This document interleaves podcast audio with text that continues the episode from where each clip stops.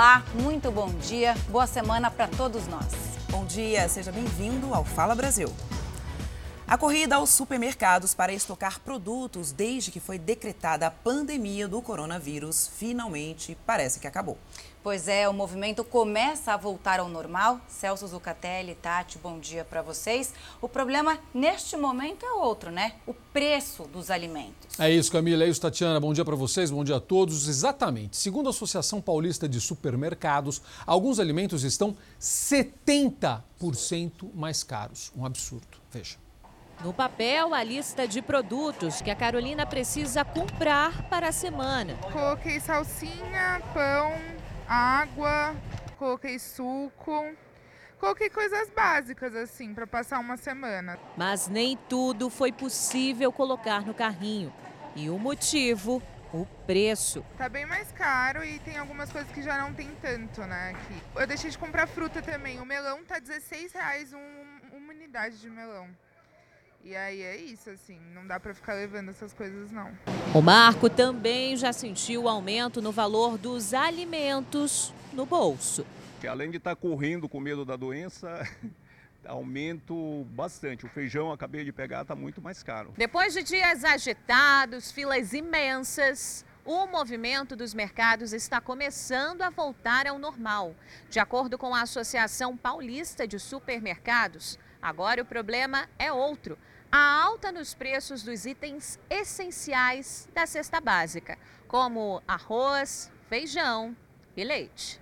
Muito caro, muito caro. A diferença de, por exemplo, de semana passada para hoje eu senti uns 25 centavos mais ou menos e muda a marca. Por exemplo, um leite de uma marca superior estava mais barato semana passada do que esse que eu estou levando hoje. O preço do limão foi o que mais subiu, 72,1%. A batata, cebola e o alho também tiveram alta. A Associação Paulista dos Supermercados divulgou que os estabelecimentos não definem os preços de produtos e sim repassam o custo que adquirem na indústria. Mas esse economista ressalta que o motivo da alta no valor dos alimentos não está muito claro.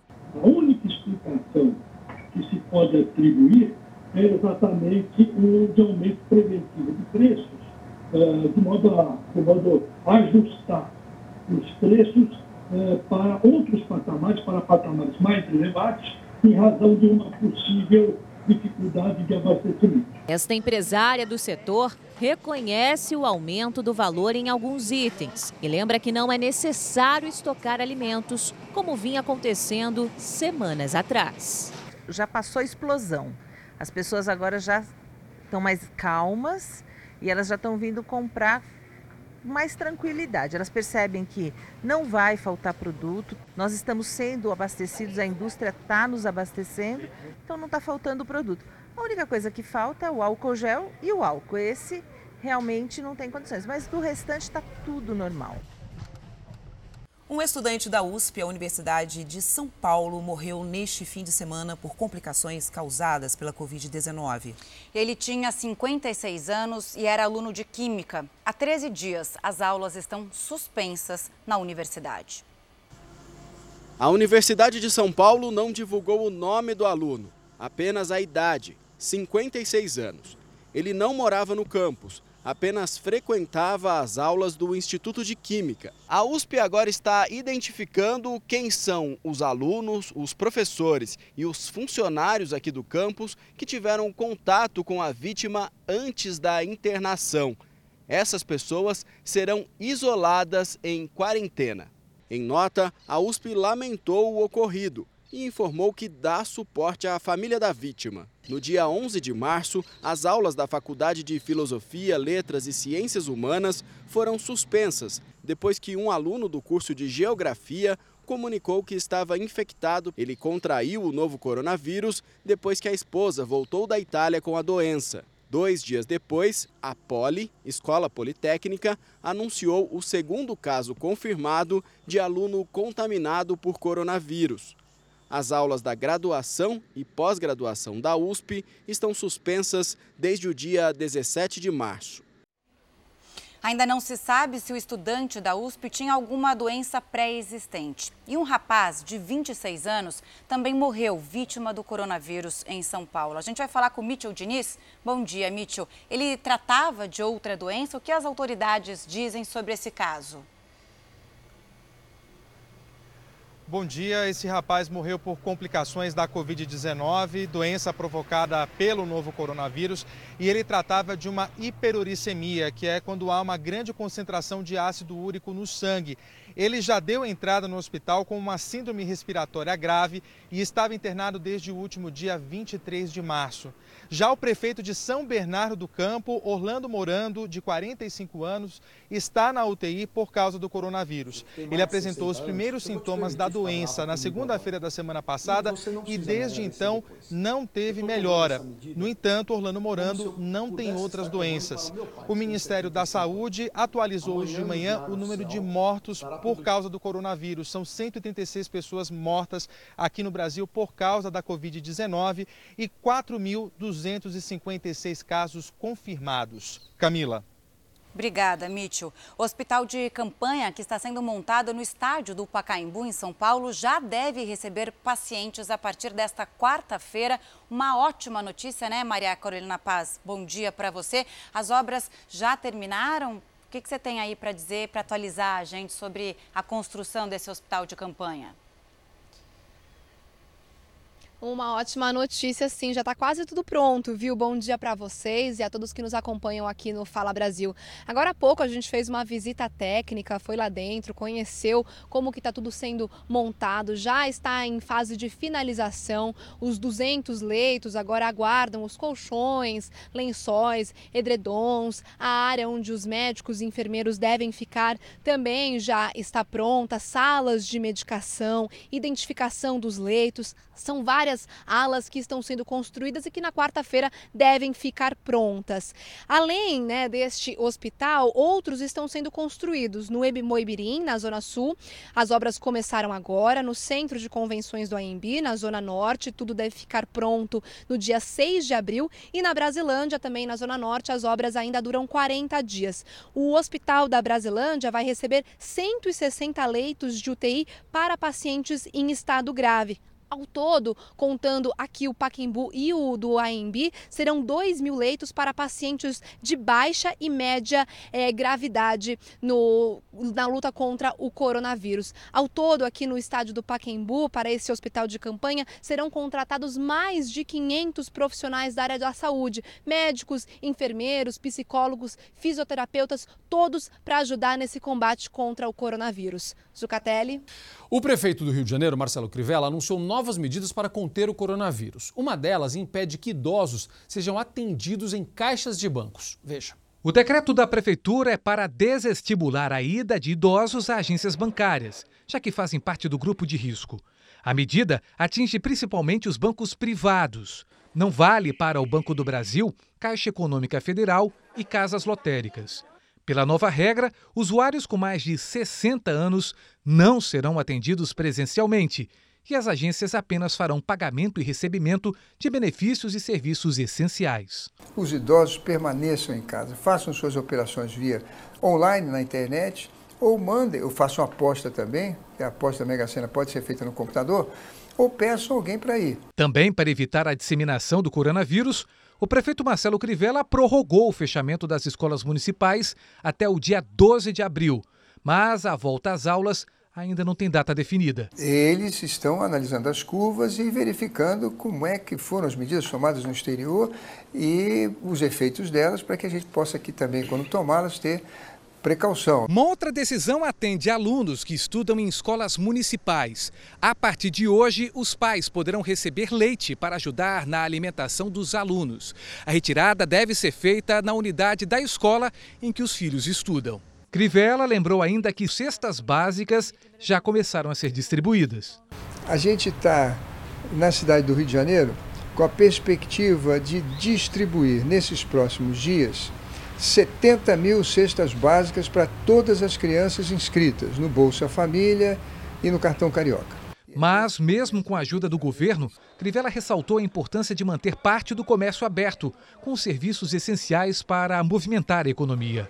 Lojistas que descumprirem a determinação serão multados de hoje, o Sambódromo da Marquês de Sapucaí, no Rio de Janeiro, vai receber moradores de rua para tentar conter a disseminação do coronavírus. Uma medida muito importante. A gente vai ao vivo com a repórter Aline Pacheco. Bom dia para você.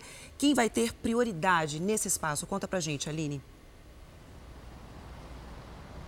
Olá, bom dia. Prioridade para idosos, mulheres grávidas e acompanhadas de crianças. São essas pessoas que serão levadas para o abrigo. São oito salas de aulas de três escolas que ficam embaixo das escadas do Sambódromo, que foram transformadas em quartos. Ao todo, a capacidade será de 400 pessoas, divididas em três grupos: 144 para homens, 124 para mulheres grávidas e com crianças e uma outra sala destinada para idosos. Vale lembrar que 140 moradores de rua já foram levados para abrigos aqui no Rio de Janeiro. Camila. Obrigada, Aline. E nos Estados Unidos começou a ser construído um hospital de campanha com 68 leitos no Central Park, em Nova York. Os Estados Unidos concentram o maior número de casos de coronavírus do mundo. Para tentar controlar a disseminação, o presidente Donald Trump recomendou o distanciamento social até o fim de abril, como nos mostra a correspondente Evelyn Bastos. A decisão do governo veio depois da divulgação de uma pesquisa feita na Faculdade de Medicina da Universidade de Washington, que prevê que o pico do contágio no país será em abril. O diretor do Instituto Nacional de Doenças Infecciosas e conselheiro do presidente Donald Trump para a pandemia afirmou que o número de infectados no país vai passar de um milhão. Anthony Fauci também revelou a estimativa preocupante de que entre 100 mil e 200 mil pessoas vão morrer aqui nos Estados Unidos vítimas da Covid-19. Trump anunciou que aguarda a chegada de 51 voos com suprimentos de outros países e disse que autorizou autorizou para o país o uso de um teste rápido que detecta o vírus em cinco minutos. Aqui em Nova York, o estado com a situação mais crítica já são quase 60 mil doentes e mais de 8.500 pessoas estão hospitalizadas, muitas delas em estado grave. Segundo o governo, neste momento, cerca de 1.100 pacientes do estado estão sendo tratados com a cloroquina, um medicamento até agora com os testes mais promissores para o tratamento da Covid-19. Para ajudar no socorro aos doentes do estado, hoje chega a Nova York um navio hospitalar da Marinha que disponibilizará mais de mil leitos. E para evitar que o vírus continue se propagando, nesse domingo, o Centro de Controle e Prevenção de Doenças dos Estados Unidos divulgou um alerta de viagens para Nova York, Connecticut e Nova Jersey, aconselhando que as pessoas evitem esses destinos pelas próximas duas semanas. Em tempos de crise na Virgínia, idosos que moram em um retiro e estão em isolamento deram um exemplo de amor e esperança. Nesse domingo, eles se reuniram para cantar, mesmo à distância.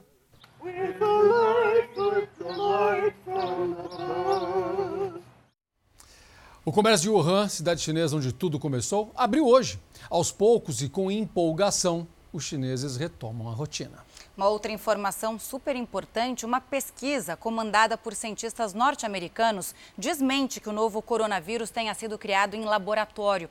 Os cientistas descobriram que esse vírus existe há muito mais tempo, mas só agora se manifestou. A reportagem é da nossa correspondente na Ásia, Cíntia Godoy. O estudo feito por cientistas americanos aponta que o coronavírus que causa a Covid-19 estaria circulando na China há um bom tempo, possivelmente há anos, e não teria, portanto, surgido no mercado de Wuhan. Os especialistas acreditam que o vírus passou por várias mutações antes do surto começar. A pesquisa ainda desmente teorias de que o agente infeccioso tenha sido criado em laboratório. As autoridades chinesas estão confiantes de que conseguiram conter a disseminação comunitária do vírus. Praticamente todos os novos registros são de pessoas que vieram do exterior e estavam infectadas. Os casos importados passam de 720 e envolvem passageiros de 42 países. A China aumenta o rigor com quem desembarca no território, impondo quarentena de duas semanas, mas não chegou a proibir a entrada de estrangeiros, como havia anunciado anteriormente. Foram centenas de novos casos nos últimos dias aqui no Japão. Por isso, o governo anunciou que vai aumentar as restrições de entrada no país, que agora se estendem a cidadãos dos Estados Unidos, Coreia do Sul, China e de dezenas de países na Europa. No Japão, cresce a preocupação com a pandemia. As autoridades cogitam declarar um bloqueio na capital Tóquio, maior foco local da doença. O número de infectados chega a 1.900 e 67 mortes foram confirmadas. Na Índia, a quarentena dos 1 bilhão e 300 milhões de habitantes começou com confusão. A rodoviária da capital Nova Delhi ficou lotada de pessoas que tentavam embarcar nos ônibus antes que as rodovias fossem fechadas. Dezenas de milhares de trabalhadores de outras regiões do país, mas que vivem em Nova Delhi, estão desesperados para voltar para casa. Eles temem ficar sem abrigo e sem dinheiro durante as três semanas de isolamento. O Japão anunciou que ainda nesta semana vai divulgar a nova data dos Jogos Olímpicos. O comitê organizador japonês aguarda apenas uma ligação do Comitê Olímpico Internacional para decidirem a nova data. Isso poderá ser um problema, já que muitas modalidades têm cronogramas definidos de atividades ao longo do ano. Por isso, o comitê já alertou que será preciso flexibilidade por parte das equipes pelos próximos dois anos. A Argentina estendeu a quarentena obrigatória até o dia 12 de abril. Todas as fronteiras foram fechadas. O país tem pouco mais de 800 casos de Covid-19 e registrou 20 mortes até agora. A Itália registrou 756 mortes nas últimas 24 horas. No mundo, são mais de 30 mil mortes por coronavírus. No Reino Unido, o anúncio é de que as pessoas só devem voltar à normalidade em seis meses. As autoridades de saúde afirmam que é perigoso encerrar de maneira repentina o confinamento e que isso pode provocar um ressurgimento do vírus. Segundo o último balanço divulgado, são quase 20 mil pessoas infectadas. Agora, um alerta para quem quer se prevenir do coronavírus. Fique atento à perda de olfato e paladar. Esse é um sintoma cada vez mais frequente entre os portadores da Covid-19. A viagem para a Itália, que prometia ser um prato cheio de sabores e aromas, terminou com outro gosto. Sentimos é, febre, em é, tosse, né? Bastante tosse. Muito, tosse seca. Muito cansaço. Mas o sintoma mais estranho que tiveram foi a falta de paladar e de olfato. Alimentos doces a gente ainda sentia o sabor, mas para alimentos salgados simplesmente a gente não sentia o gosto de nada. Nada parecido com a perda de olfato de um resfriado, por exemplo, porque eles quase não tiveram secreção. A diminuição ou a perda da capacidade de sentir cheiros, chamada de anosmia, e também a redução do paladar podem ser sintomas de Covid-19. Na Coreia do Sul, onde os testes para coronavírus foram feitos em larga escala, estudos apontaram que 30% dos pacientes tiveram esses sentidos prejudicados. Os sintomas mais comuns da Covid-19, muita gente já sabe, são febre, tosse, cansaço.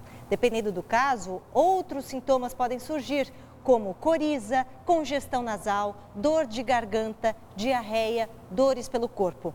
Esses dois novos sintomas, perda de olfato e perda de paladar, podem ajudar a identificar melhor a doença, principalmente em pessoas saudáveis, que têm sintomas leves ou nenhum e que representam 80% dos casos. Segundo a infectologista, é preciso acender o alerta ao perceber dificuldade para sentir odores e o sabor da comida. Sinal de alerta ou de prestar atenção é que você possa estar transmitindo para algum familiar na sua casa.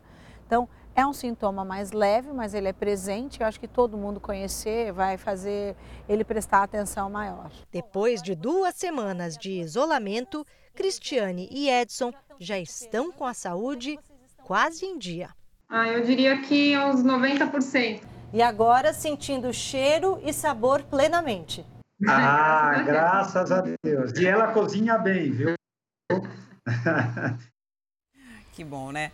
Bom, uma das principais recomendações nessa época de pandemia é evitar ao máximo ir a hospitais e clínicas, como a gente já falou várias vezes aqui no Fala Brasil, né, Cami? Mas o que fazer, o que devem fazer as pessoas que precisam de atendimento frequentemente, como as grávidas, por exemplo? O Fala Brasil conversou com um médico para tirar as dúvidas sobre as melhores formas de seguir com o acompanhamento da gravidez sem se expor tanto. Era para ser um momento mágico na vida dessa família mas se tornou uma espera cheia de dúvidas. A maior, minha maior angústia é não saber do amanhã, sabe? Não saber o que, o que vai ser amanhã, não saber como que vai ser daqui três meses, três, quatro meses, quando chegar a hora do parto. Cindy está grávida da Sara. Ela está isolada em casa com o marido e o outro filho, Samuel, de dois anos só sai quando precisa fazer os exames do pré-natal. Esse é meu marido e meu filho, e diante dessa pandemia do coronavírus, é aqui onde eu encontro forças para me manter guida durante essa gestação. A esperança também de que tudo estará melhor quando nossa pequena chegar o desenvolvimento da criança, a barriga crescendo, os exames que mostram pela primeira vez o rosto do bebê. Esses momentos únicos de uma gravidez são acompanhados no consultório de um médico. Mas em tempos de pandemia, mais mães têm optado por conversar com os especialistas pela tela do computador ou pelo celular. Esse médico diz que é melhor tirar dúvidas online para evitar aglomerações no consultório porque às vezes são exames é, laboratoriais, alguns exames que não necessitam da presença do paciente no consultório, a gente geralmente pede, nesses casos, que enviem os exames para a gente, nesses canais de comunicação, e aí a gente determina alguma resposta, alguma conduta, algumas orientações nesse sentido. Isso aí é muito importante nesse momento agora, a gente está fazendo isso sim. Mas a maior angústia das grávidas é o que ainda está por vir a hora do nascimento do bebê. Cindy ainda não sabe onde vai ser o parto, que acontece no fim de julho. Essa é uma questão que eu estou discutindo ainda com meu marido. Eu estou procurando viver um dia de cada vez mesmo, é, procurando não me desesperar, é, é, seguir as orientações né, que estão passando para ficar em casa. O especialista diz que o lugar mais seguro para o nascimento do bebê continua sendo o hospital. O hospital ainda continua sendo o local adequado para um bom parto, para um bom nascimento do bebê, visto que tem enfermeiras obstetras especializadas, médicos especializados, pediatras para poder receber o bebê, ou seja, tem uma infraestrutura para que o parto seja o quê? O que a gente sempre deseja, um sucesso. Depois do nascimento do bebê, será que a ansiedade diminui? Nem sempre. Muitas mães ficam em dúvida sobre a amamentação. Os especialistas dizem que o vírus não atinge a criança, pode alimentar o bebê à vontade. A última dica é não deixar que todas essas angústias atrapalhem o momento mágico da maternidade. Basta tomar sempre alguns cuidados. A recomendação é que ganhou o bebê nessa época de pandemia, que é para restringir as visitas tanto hospitalares, principalmente, quanto domiciliares. O momento agora é de precaução. A Agência Nacional de Saúde Suplementar orienta que cesarianas sejam feitas somente com indicação médica, para que os leitos dos hospitais não fiquem sobrecarregados. A ANS também ressaltou que as grávidas que testarem positivo têm prioridade no atendimento, assim como outros grupos de risco, como idosos e pessoas com doenças crônicas. Uma notícia que acaba de chegar: os Jogos Olímpicos de Tóquio já têm uma nova data, 23 de julho de 2021. A decisão foi tomada depois de contatos por telefone, agora de manhã, como nós mostramos na reportagem. Quatro pessoas morreram no capotamento de um carro em São Paulo. Ninguém usava o cinto de segurança. O carro capotou depois que o motorista perdeu o controle e despencou em uma ribanceira. No veículo estavam quatro mulheres e um rapaz. Testemunhas contaram que eles vinham de um mercado na zona norte de São Paulo e não usavam o cinto de segurança. Parentes acreditam que o motorista tenha enroscado o pé em um dos pedais e por isso perdeu o controle da direção. A higienização do metrô do Rio de Janeiro está a todo vapor. O repórter Fábio Peixoto acompanha esse trabalho desde as primeiras horas da manhã desta segunda-feira, né, Fábio? Muito bom dia para você. Como essa limpeza é feita por aí?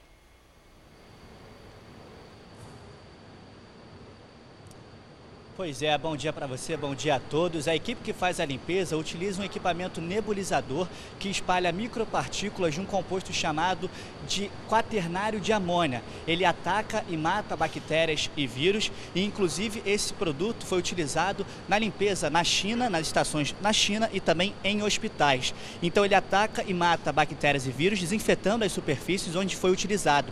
Nas estações as equipes usam uma versão sem odor do produto.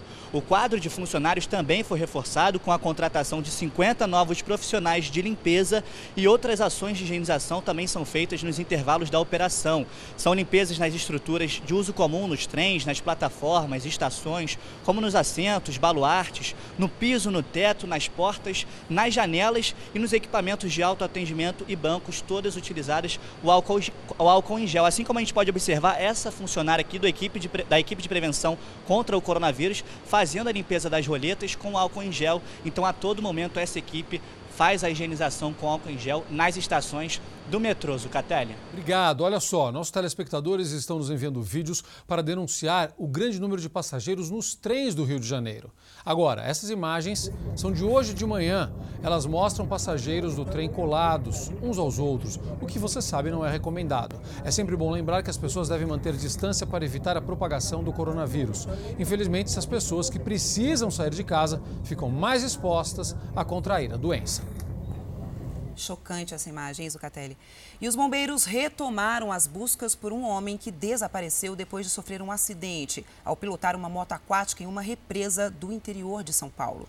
Um rapaz de 24 anos que pilotava outra moto aquática morreu. Os bombeiros passaram o domingo fazendo buscas na represa do Jaguari, em São José dos Campos, a 100 quilômetros de São Paulo.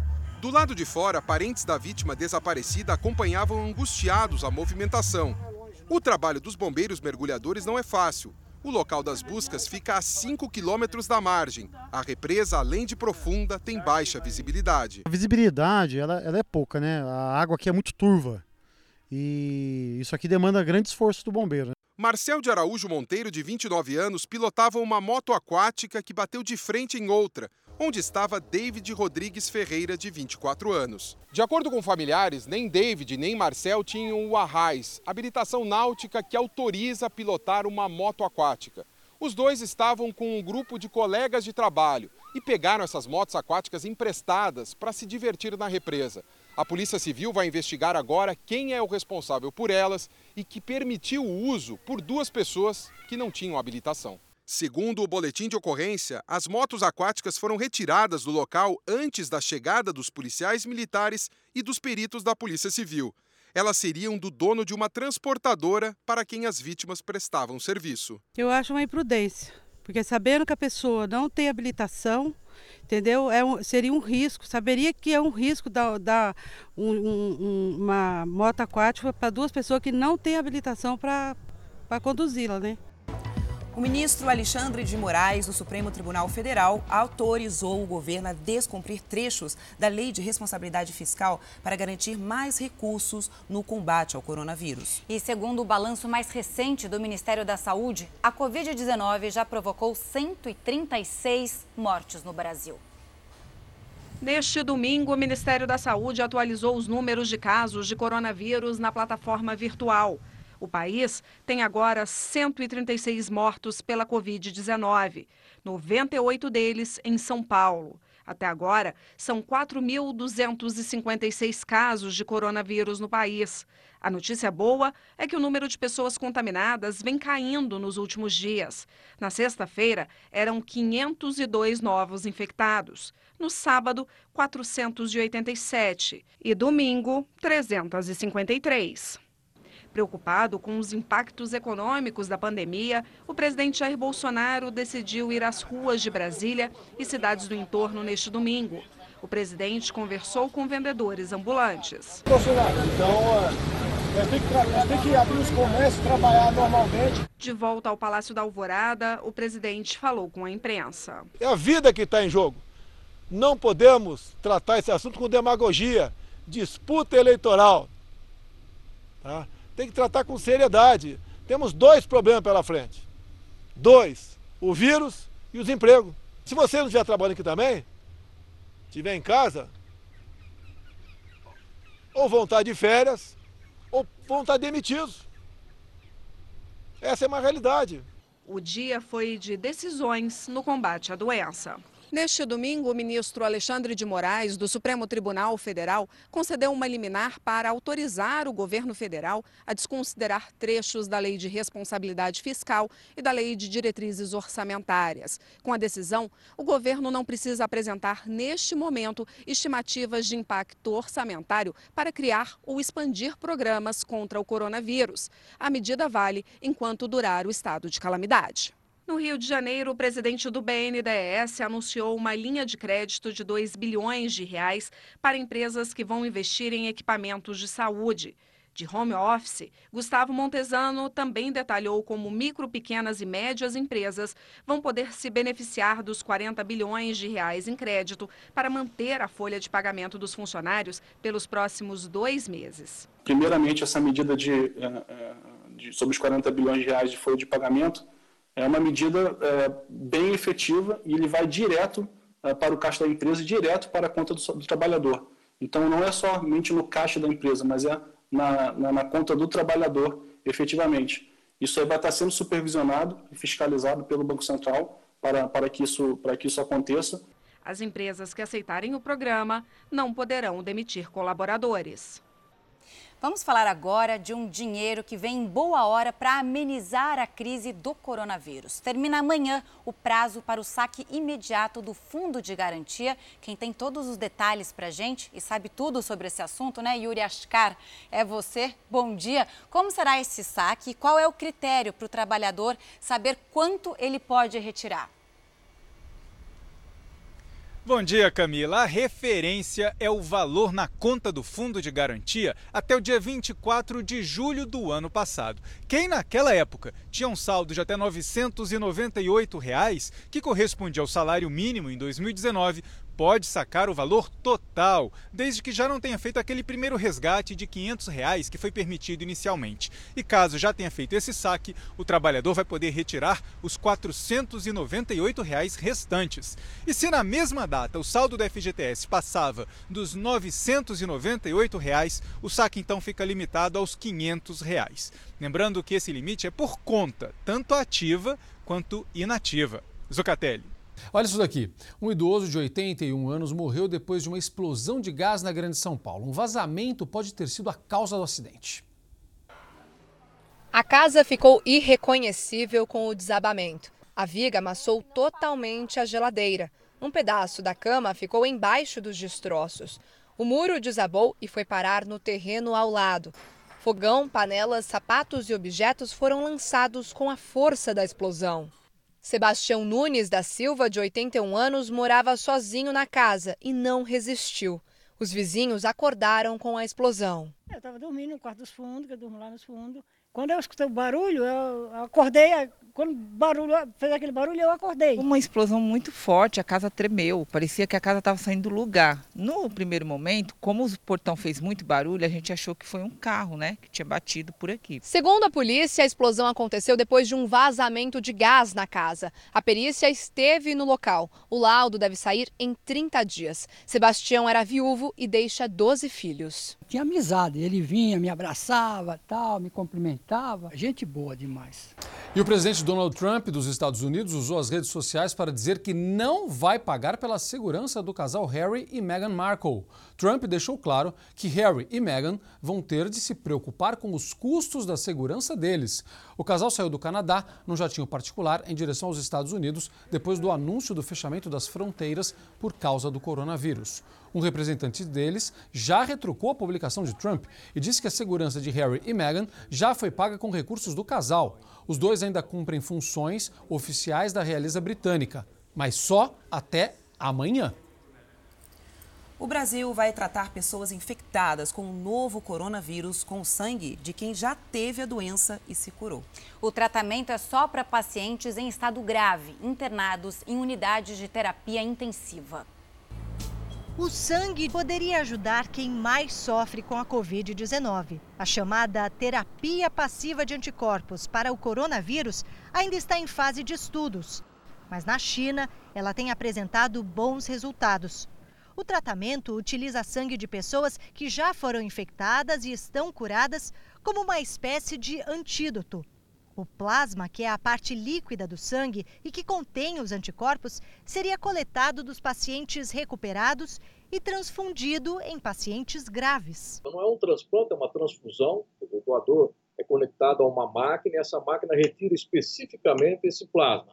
Isso já acontece rotineiramente nos nossos hemocentros. O candidato, o indivíduo que teve o coronavírus, ele precisa estar em boas condições de saúde, precisa ter se recuperado, não pode ter nenhuma outra doença infecciosa, não pode ter hepatite, não pode ter uh, as doenças sexualmente transmissíveis, enfim, tem que se qualificar como um doador. O Brasil vai começar a fazer os estudos clínicos em três hospitais: o HC de Ribeirão Preto, o Hospital das Clínicas de São Paulo e o Albert Einstein, também na capital paulista. A ideia é que esses três centros comecem a produzir esse estudo clínico, adquirir experiência com os resultados, para poder disseminar a técnica para, os outros, para outros hospitais, se isso for útil. O procedimento já foi discutido no centro de contingência, né, já existe lá um, um, um consenso em relação à possível utilidade disso, e nós estamos nos preparando para começar. Esse tipo de tratamento já é utilizado para outras doenças, como a hepatite B e a raiva.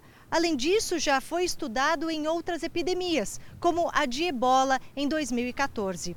Uma das pesquisas mostrou que a letalidade entre os que se submeteram à terapia de transferência de anticorpos foi de 28%, frente aos 44% dos que não tiveram o mesmo tratamento.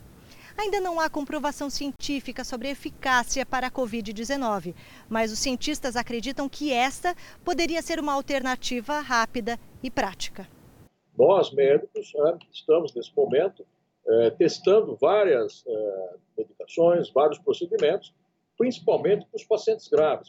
Então, nós precisamos ter alternativas para o paciente que vai para a UTI e está lá é, entubado, como se diz, dependente de oxigênio, para esses pacientes nós precisamos ver os possíveis, é, os possíveis medicamentos, os possíveis procedimentos que possam ser úteis. Os dias de isolamento em casa, sem contato com as pessoas de fora, deixam muita gente ansiosa. Pois é, você comeu mais ontem, Zuca? Muito mais. Eu também, deu uma exagerada, viu? Uhum. O que acontece é que com mais tempo livre e nervosismo, a comida virou uma válvula de escape. Nossa reportagem mostra como evitar a armadilha e, assim, controlar o peso. Vamos ver. Enquanto o mundo para na luta contra o coronavírus, a internet se movimenta. Com humor, os memes espalham a preocupação com o ganho de peso durante a quarentena guloseimas debaixo da cama. A dieta é especial para a época: comer, comer e comer. Como a gente não tem rotina de horário nem nada, é... qualquer hora do dia, você levanta comendo, você vai dormir comendo, você quer acordar, beliscar de novo. A Andréia, que é gerente comercial, tem tido dificuldade para controlar a dieta. Eu nem tenho me pesado, não quero ficar nessa tortura, mas eu já percebo pelos braços, o rosto, Bem, em tempos de tanta adaptação, que tal repensar também as refeições? Este nutrólogo esclarece quais os tipos de alimentos que fazem bem e mantêm a saciedade por mais tempo, começando pelo café da manhã. A gente pode fazer um, uma crepioca, pode fazer nessa crepioca colocar um tomate, para ficar mais tranquilo, porque você não precisa comer muito. Usar aveia para você polvilhar as frutas, pode tomar um iogurte. E o almoço, Andréia? Só que antes a gente comia tudo meio que na correria, meio que dosado. Hoje você tem tempo. Eu acho que quando você tem tempo, aí depois do almoço você come uma sobremesa, coisa que eu nunca comi. Então a gente come uma sobremesa, abre um chocolate, um pudim. Esses dias eu fiz um pudim que todos aqui em casa gostam, coisa que no dia a dia a gente não tem. É bom dar preferência por produtos naturais. Vamos aproveitar para tirar as porcarias da nossa vida, os congelados, os nuggets, os hambúrgueres, as lasanhas, tudo congelado. Vamos começar a fazer coisas naturais e saudáveis em casa. Você está em casa, tem tempo para fazer. Então, ó, você pode fazer um ovo, uma carne, um franguinho. No jantar caem bem uma sopa, lanche leve e uma xícara de chá antes de dormir. Ao longo do dia, tem que tentar fugir das tentações. Que aí você come à tarde, daí você senta assistir um filme, você come pipoca, come brigadeiro, come bolo. E na hora do lanche, hein? É justamente entre as principais refeições que muita gente acaba comendo salgadinho, doces, biscoitos recheados e aí não consegue nem manter o peso, muito menos emagrecer. O que é que você propõe, Cláudio? Então, como nós estamos falando, aproveitar esse momento, aprender a comer.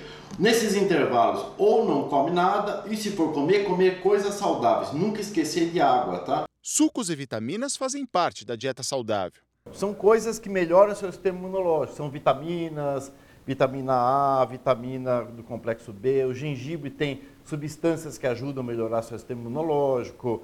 A beterraba a mesma coisa. Andréia diz que a família já notou que não dá para continuar comendo de qualquer jeito. Se continuar nesse ritmo aqui em casa, todo mundo vai sair obeso, é, colesterol alto, triglicérides, enfim, porque é complicado. Tatiana, Camila, uma ótima semana para gente. Ótima semana. Obrigada, Fala. Brasil termina agora. Você pode rever toda esta edição e muito mais lá no Play Plus. Ótimo dia para você.